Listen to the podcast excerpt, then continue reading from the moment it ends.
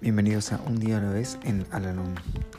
Este podcast sugiere cómo vivir un día a la vez y la manera de hallar en cada uno de ellos cierta medida de serenidad y un sentido de autorrealización.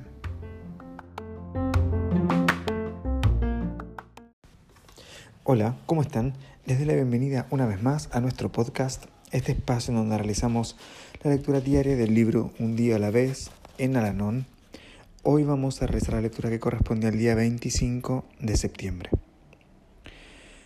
Aun cuando aumenta mi comprensión de Aranón y puedo ver los resultados tangibles de mi nueva actitud, podría poner en duda una declaración como esta. Alanón es un camino para la liberación personal. Enredados en una situación familiar difícil, dudamos de que nos veamos alguna vez libres de este infortunio y de esta inquietud. Cuando pensamos cuán íntimamente se haya entretejida nuestra vida con la de ellos, estamos seguros de que la libertad personal es imposible. La palabra clave es personal. Podemos librarnos de muchas complicaciones que parecen necesarias. En el Anón aprendemos a desarrollar nuestra personalidad y a reforzar nuestra libertad personal, al dejar que los demás rijan sus propias acciones y su propio destino.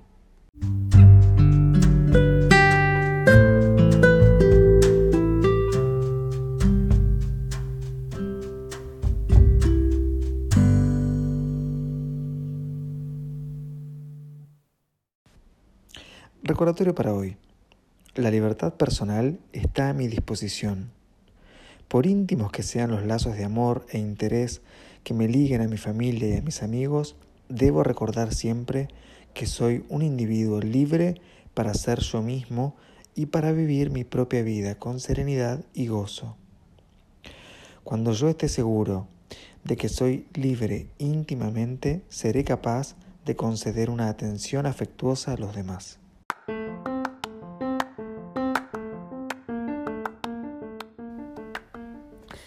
Hemos llegado al final del podcast del día de hoy y como siempre los invito a unirse en nuestra oración de la serenidad.